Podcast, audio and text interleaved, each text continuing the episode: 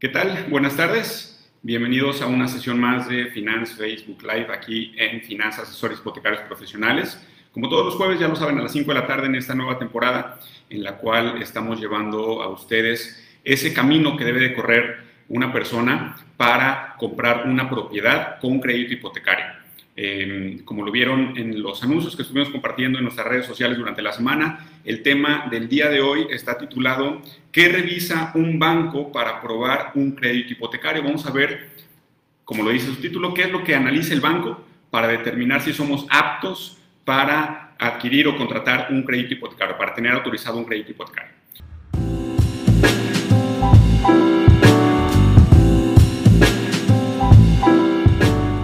Muchas gracias nuevamente a los que están eh, conectados en vivo. Eh, ayúdenos a, compartir la transmisión, por favor, para que le lleguen a las personas y a darle like. Eh, mi nombre es Hugo Aguilera, gerente hipotecario en finanzas, asesores hipotecarios. Tengo ya 12 años de experiencia en el sector y el día de hoy les vamos a platicar qué es lo que va a tomar en cuenta un banco o los bancos de manera en general para determinar si somos aptos para eh, contratar un crédito hipotecario.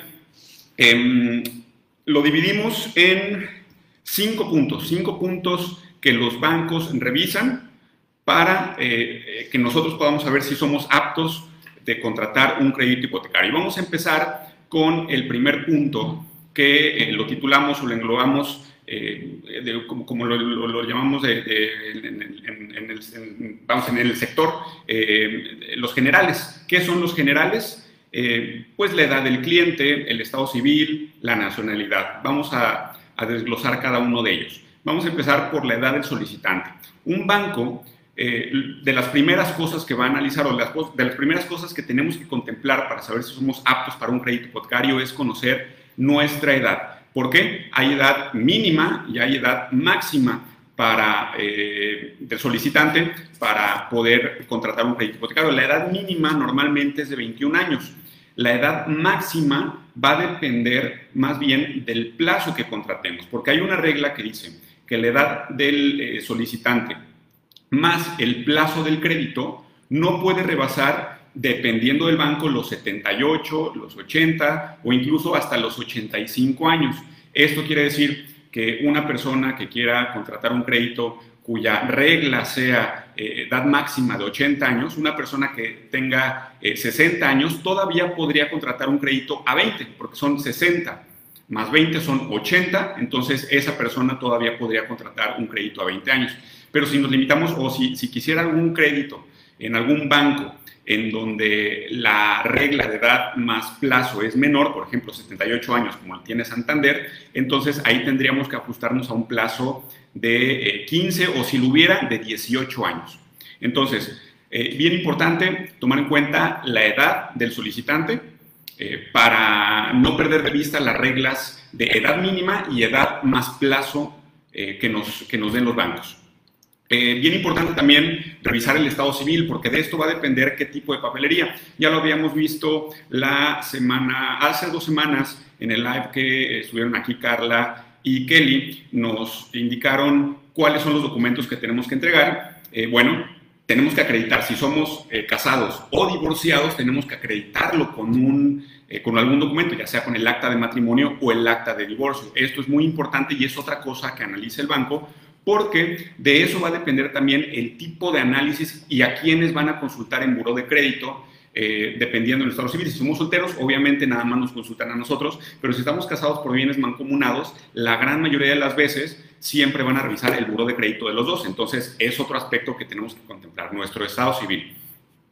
Eh, y por último, en este primer punto, la nacionalidad. Eh, obviamente, digo, para mexicanos es, aplica siempre las, mismas reglas, hay que entregar alguna identificación oficial, ya sea de preferencia credencial para votar o eh, pasaporte y acompañarlo con alguna identificación adicional, pero eh, para personas que son extranjeras, personas extranjeras viviendo en territorio nacional y que laboren en territorio nacional, es bien importante también contemplar entregar al banco nuestro formato migratorio, ya sea una residencia permanente o temporal. Eh, eh, es, más fácil o todos los bancos aceptan a extranjeros que tengan residencia eh, permanente. Cuando es residencia temporal, no todos los bancos lo aceptan, habría que pasar algún filtro adicional, pero bueno, este es otro, otro punto que no debemos de perder de vista para saber si somos aptos para un crédito hipotecario.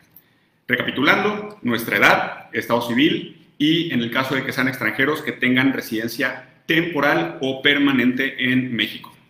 Vamos con el segundo punto, que es el tema de la antigüedad laboral o el tema, eh, o perdón, la, la, antigüedad en nuestra actividad en caso de que seamos eh, personas físicas por actividad empresarial, algún, alguna persona que trabaje de manera independiente.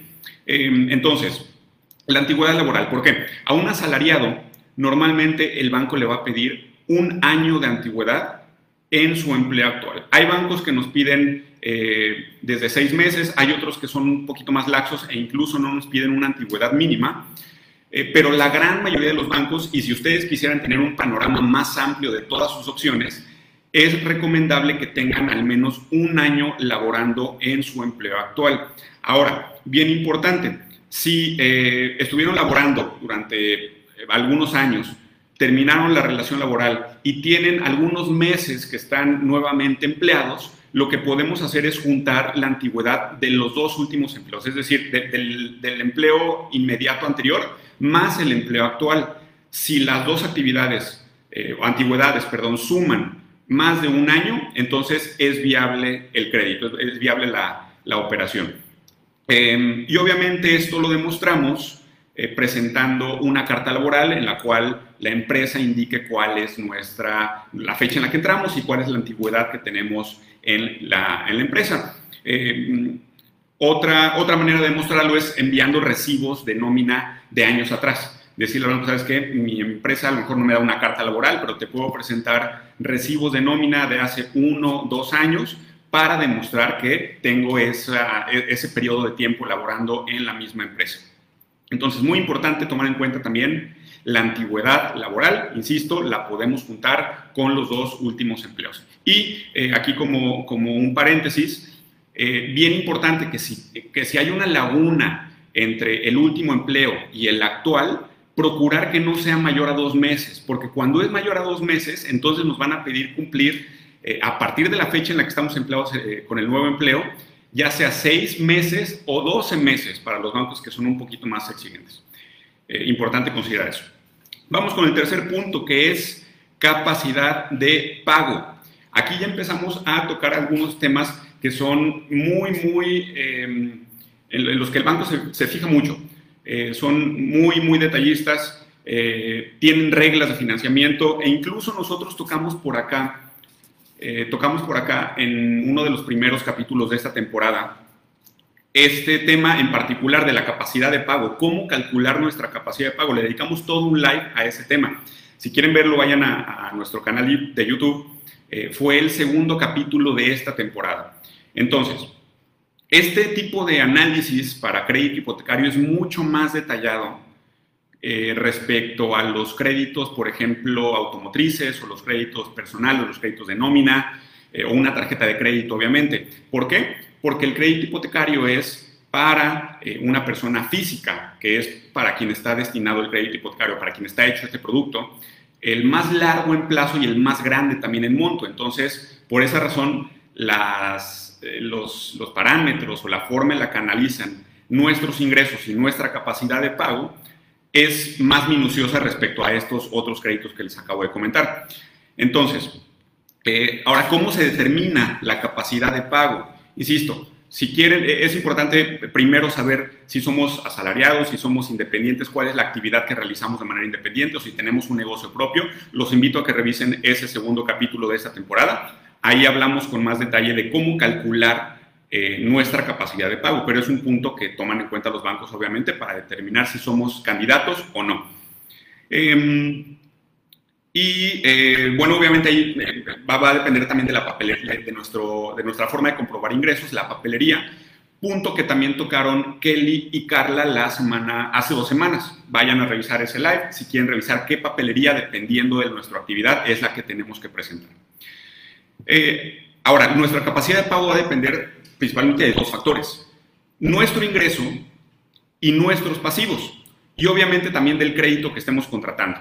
Entonces, para conocer nuestro ingreso, pues, vamos, nosotros lo podemos calcular, eh, y los pasivos que va a ver el banco los van a tomar eh, de lo que esté reportado en buró de crédito. ¿ok? En el buró de crédito ahí viene toda nuestra información, los créditos que tenemos eh, actualmente contratados, cuánto nos... cuánto tenemos comprometido mensualmente de esos pasivos que ya venimos cargando y es la misma información que van a ver los bancos, ¿ok? Entonces, podemos nosotros adelantarnos al análisis que haga el banco, descargar previamente nuestro buro de crédito y hacer pues nuestro análisis, cuál es nuestro ingreso, cuál es nuestro pasivo y saber si tenemos esa capacidad de pago que el banco analiza para determinar si nos otorgan o no el crédito. Em, bien, el historial crediticio eh, es, el, cuarto punto, el cuarto punto que tocan eh, o que, consideran los bancos.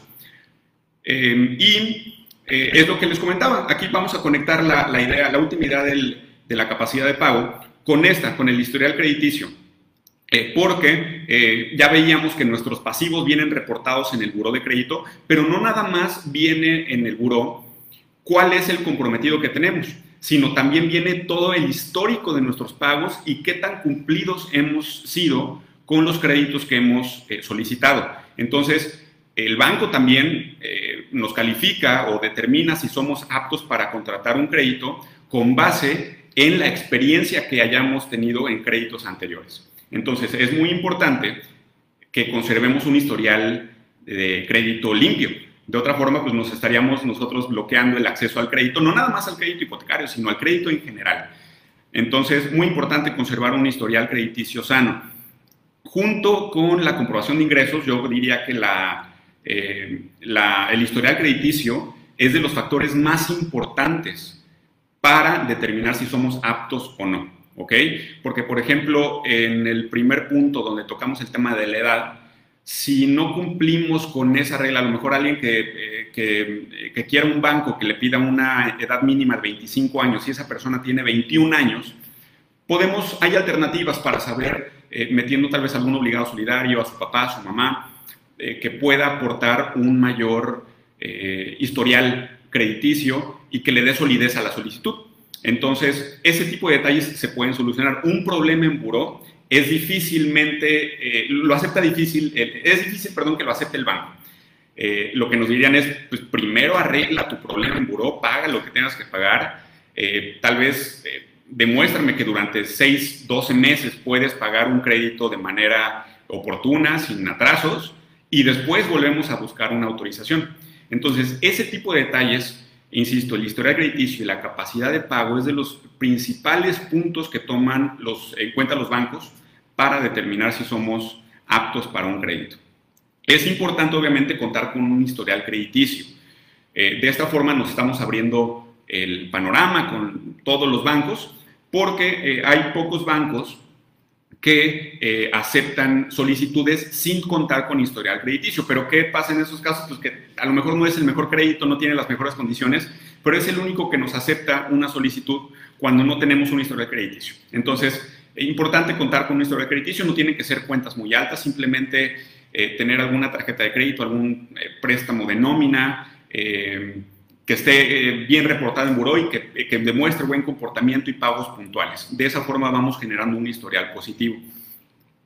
Ahora, eh, las cuentas negativas como lo son quita, quebranto, pago menor acordado con el consumidor, todo eso nos resta puntos y nos, nos imposibilitan de tener acceso a un crédito. Muy importante si ustedes descargan su reporte de crédito y detectan alguna nota como esta, las detectan muy fáciles porque están marcadas en rojo, eh, con una tachita y vienen color rojo en el histórico de pagos. Em, prestarle, prestarle atención, porque la gran mayoría de los problemas en buró tienen solución, pero pues va a implicar siempre primero detectarlo, saber a quién se le adeuda eh, y después pues ponerse al corriente con los pagos para posteriormente hacer una reclamación en buró. Entonces, muy importante simplemente estar al, tanto de nuestras cuentas, procurar ser, estar al corriente siempre con nuestros pagos para evitar este tipo de atrasos y que nuestra solicitud pase eh, como cuchillo en mantequilla desde, la primera, desde, la primera, desde el primer intento que hagamos. Em, ahora, eh, por último, para cerrar este, este tema del historial crediticio, hay algunas cuentas que son muy antiguas. Em, por ejemplo, estamos hablando de cuentas a lo mejor más de 6, 7, 8 años, que ya no están reportadas en buro de crédito. Si tuvieron algún problema con alguna institución, descargan su reporte de crédito y no la ven ahí, no significa que no existe el problema. Probablemente ya no está en el buro porque la información que está en el buro no la conservan por, muchos años. Sin embargo, el banco en donde ustedes hayan tenido ese problema conserva un historial interno, un buro interno. Si nosotros quisiéramos buscar un crédito con ese banco, sabemos de antemano que a lo mejor hace 10, 12 años dejamos de pagar alguna tarjeta de crédito, es muy probable que sigamos en el buró interno de ese banco en particular y ellos nos nieguen un crédito. ¿Qué pasa o cuál es la desventaja de esto? Pues que lo mismo, nos tenemos que limitar a aquellos bancos en donde no puedan ver esa información, donde el buró de crédito ya no les arroje esa información por ser demasiado antigua, pero pues nosotros mismos nos estamos poniendo o limitando las opciones de crédito y probablemente el banco donde alguna vez le quedamos mal tenga las mejores condiciones al día de hoy y desafortunadamente no podremos tener acceso a ellos por haber quedado mal en, el pasado. Em, y por último, este es eh, el quinto punto y es curioso porque no, no dejan de preguntarme, incluso después de varios años, sigue siendo la misma pregunta. El, quinto punto que toma en cuenta los bancos, y esto es más bien la aseguradora, es la salud del solicitante. Eh, y es curioso porque incluso en la solicitud de crédito te preguntan tu peso y estatura. Me preguntan, oye, pero pues ¿qué les va a interesar mi peso y estatura? Les debería importar más cuánto gano, cuánto, eh, cuánto es lo que estoy pidiendo, cuántos son mis pasivos, ¿no? Eh, y que vean mi historial. Bueno, es importante porque recuerden que también están contratando un seguro de vida. El, el crédito hipotecario siempre va eh, siempre va atado con un seguro de vida para que en caso de fallecimiento, bueno, pues la deuda se, liquide para no heredar esa deuda, que el banco reciba el saldo que, se le debe y listo. Entonces, por esa razón es muy importante que tengamos una, una buena salud al momento de solicitar un crédito hipotecario, porque en caso de que no sea así, lo más probable es que eh, en el mejor de los escenarios que nos manden a hacer un estudio médico, que el banco me diga, ¿sabes qué? Ya pasaste la, parte de la capacidad de pago, tienes, tienes los ingresos suficientes, pero hay un tema de salud que eh, necesitamos revisar. Entonces, en esos casos siempre los mandan a hacer un estudio médico para determinar si la aseguradora va a, valga la redundancia, asegurar al cliente o en un, en un escenario este, un poco menos, menos optimista, eh, lo, le ponen una eh, sobreprima, una sobreprima en el seguro de vida, es decir, el costo del seguro aumenta.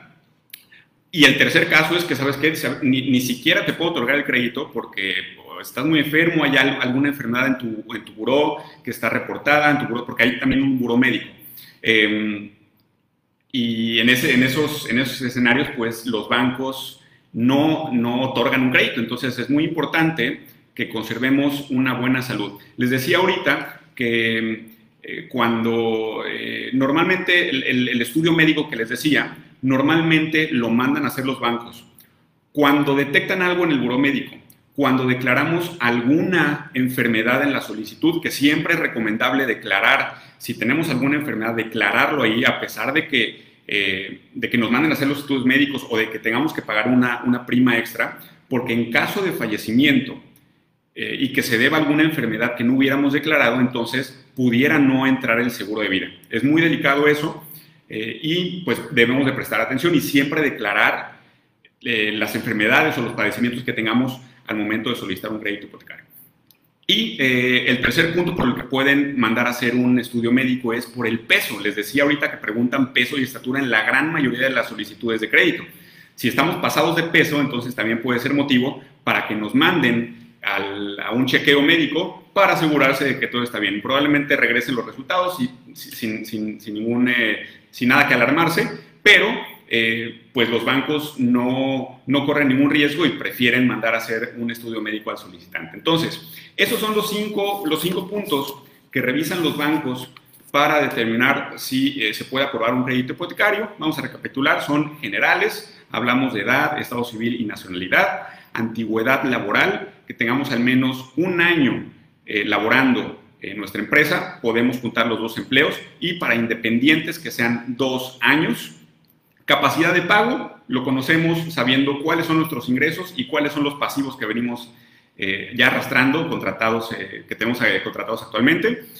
El cuarto es el historial crediticio, muy importante ser puntual con nuestros pagos y haber generado un historial crediticio para tener una gama más amplia de bancos a los cuales podamos ser candidatos.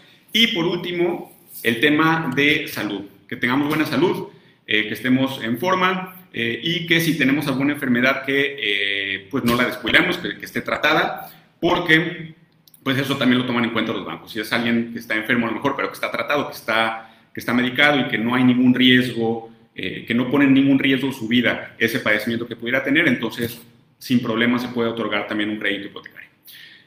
Muchas gracias por habernos acompañado el día de hoy. Nos vamos a quedar con Facebook por si hay alguna duda que tengamos por acá.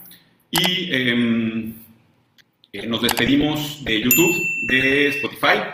Ya saben, nos vemos acá el próximo jueves para seguir con este journey en la temporada número 7 de Finanzas. Nos vemos.